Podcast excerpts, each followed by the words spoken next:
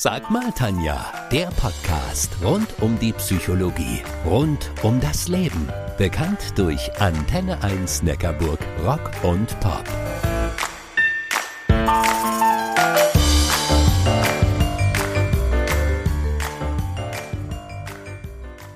Das neue Jahr ist ja erst wenige Tage alt. Immer wieder fragt ihr mich nach guten Coaching-Tipps für den Alltag, damit das Jahr so richtig gut wird. Na dann, dann öffne ich mal heute für euch meine Schatztruhe. Ich bin die Tanja Köhler, eure Antenne 1 Neckarburg Rock und Pop Psychologin.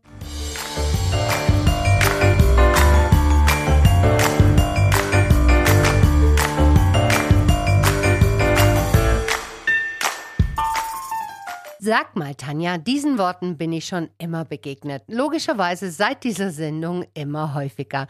An Orten, an welchen ich niemals damit gerechnet habe. In der Autoschlange, in der Waschstraße, beim Tanken, beim Einkaufen und, und, und. Viele von euch hätten noch gerne mehr Tipps, quasi ein Coaching to go. Und da ja viele von euch sich einiges für das neue Jahr vorgenommen haben, habe ich mir heute mal gedacht, dass ich meine Schatzkiste für euch öffne. Lasst uns anfangen mit einer Frage, Frage, die mir häufig gestellt wird. Sag mal, Tanja, es gibt ja so Aufgaben, auf die habe ich überhaupt keine Lust. Jetzt zu Jahresbeginn geht es tatsächlich noch, aber spätestens ab Februar kommt der Motivationseinbruch. Und dann schiebe ich die unliebsamen Aufgaben wieder Ewigkeiten vor mir her, bis es dann gar nicht mehr anders geht. Hast du da einen Coaching-Tipp für mich? Hm. Na Logo, das kenne ich übrigens auch. Ich hasse zum Beispiel Bügeln. Dabei ist die Lösung ganz einfach. Wir Coaches empfehlen dafür eine eigene Methode. Ich sag nur Quark. Hm, richtig gehört. Quark wie ein Frosch. Die Methode heißt nämlich Eat the Frog first oder frei auf Deutsch übersetzt, schlucket die Kröte zuerst. Freilich sollt ihr nicht in echt einen Frosch essen, das Tier ist nur das Sinnbild für die Aufgabe, an die ihr nicht so richtig ran möchtet. Eat the Frog first bedeutet, das Erste, was ihr gleich zu Beginn des Tages erledigen solltet, sollte immer die Aufgabe sein, auf die ihr so gar keine Lust habt, vor euch herschiebt, egal ob zu Hause oder im Job. Wer den Frosch des Tages oder besser gesagt die Kröte des Morgens gegessen hat, fühlt sich definitiv besser. Und diese gute Laune überträgt sich auf den gesamten Tag.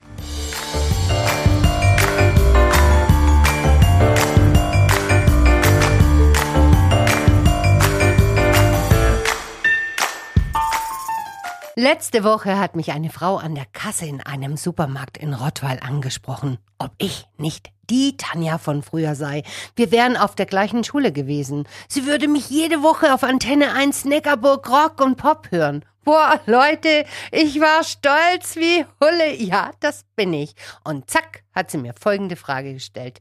Sag mal, Tanja, die Feiertage waren richtig toll, aber jetzt kommt ja der Alltag wieder und da fühle ich mich immer so gehetzt. Hast du vielleicht einen Tipp für mich, wie ich runterfahren, sprich zur Ruhe kommen kann? Na logisch, kenne ich nämlich auch. Ich halte es inzwischen wie unsere Eltern und Großeltern früher. Ich mache jeden Tag ein kleines Mittagsschläfchen. Damals als Kinder konnten wir das ja nicht wirklich nachvollziehen. Mittagsschläfle war irgendwie langweilig. Tatsächlich hat aber die ältere Generation genau das Richtige gemacht, um durch eine kleine Ruhephase Energie für den Rest des Tages zu sammeln. Mein Tipp für die Frau an der Kasse Gönne dir jeden Tag ein Mittagsschläfchen oder neudeutsch ein Powernapping. Nimm dir jeden Tag eine Ruhephase von circa 15 bis 20 Minuten und du wirst sehen, du bist bis in den Abend hinein fit.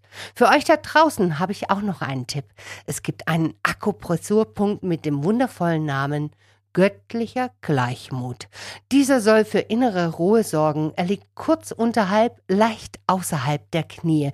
Um die Punkte zu finden, legt ihr beide Hände locker auf eure Schenkel in Richtung Knie und dort, wo eure Ringfinger dann liegen, dort ungefähr befindet sich dieser Punkt. Einfach fünf Minuten lang massieren, indem ihr mit euren Fingern nach unten reibt. Ein leichter Schmerz darf durchaus sein. Einfach mal ausprobieren.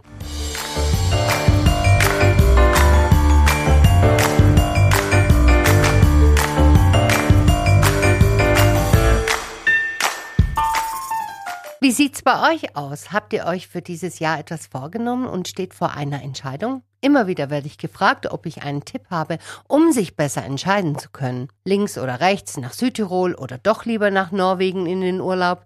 Die richtige Entscheidung zu treffen ist nicht immer leicht. Dabei sind die Situationen häufig komplexer als nur die Klärung, ob Bade- oder Wanderurlaub. Oft fühlt man sich hin und hergerissen und traut sich nicht, weil unklar ist, welche Konsequenzen eine Entscheidung mit sich bringen könnte. Eine meiner Lieblingsmethoden, die ich dann empfehle, ist die sogenannte 10-10-10-Methode. Sie stammt von Susie Welch, einer amerikanischen Autorin. Sie hilft euch, die richtige Option zu finden und euch zu entscheiden.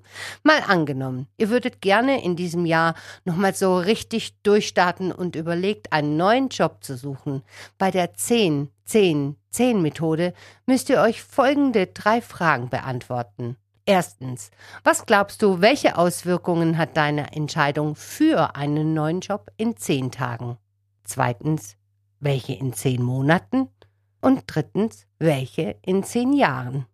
Wiederholt diese Fragen für jede einzelne Entscheidungsmöglichkeit. Im Falle des Jobwechsels also, was glaubst du, welche Auswirkungen hat deine Entscheidung gegen einen neuen Job in zehn Tagen, in zehn Monaten und welche in zehn Jahren.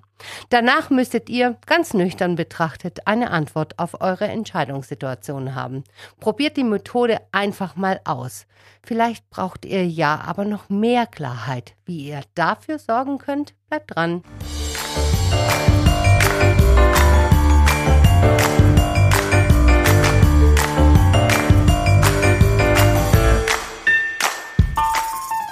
Die Welt da draußen ist ja ziemlich komplex. Die Aufgaben und Erwartungen an jeden Einzelnen wachsen von Tag zu Tag.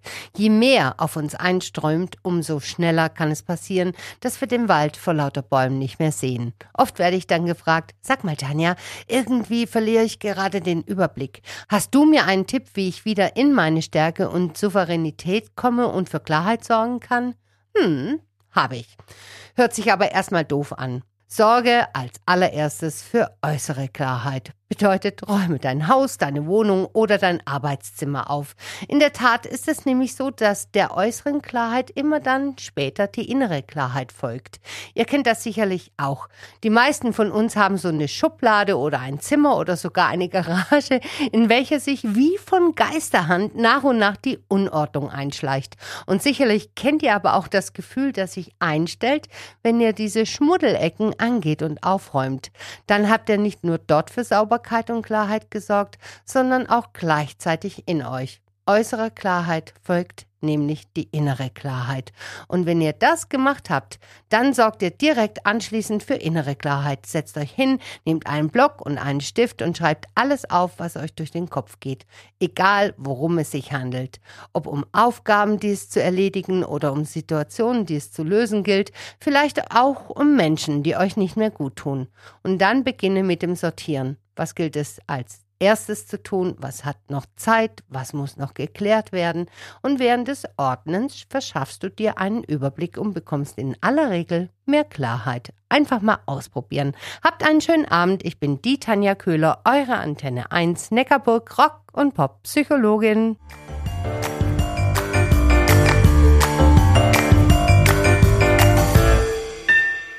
Das war Sag mal Tanja, der Podcast rund um die Psychologie, rund um das Leben. Bekannt durch Antenne 1 Neckarburg Rock und Pop.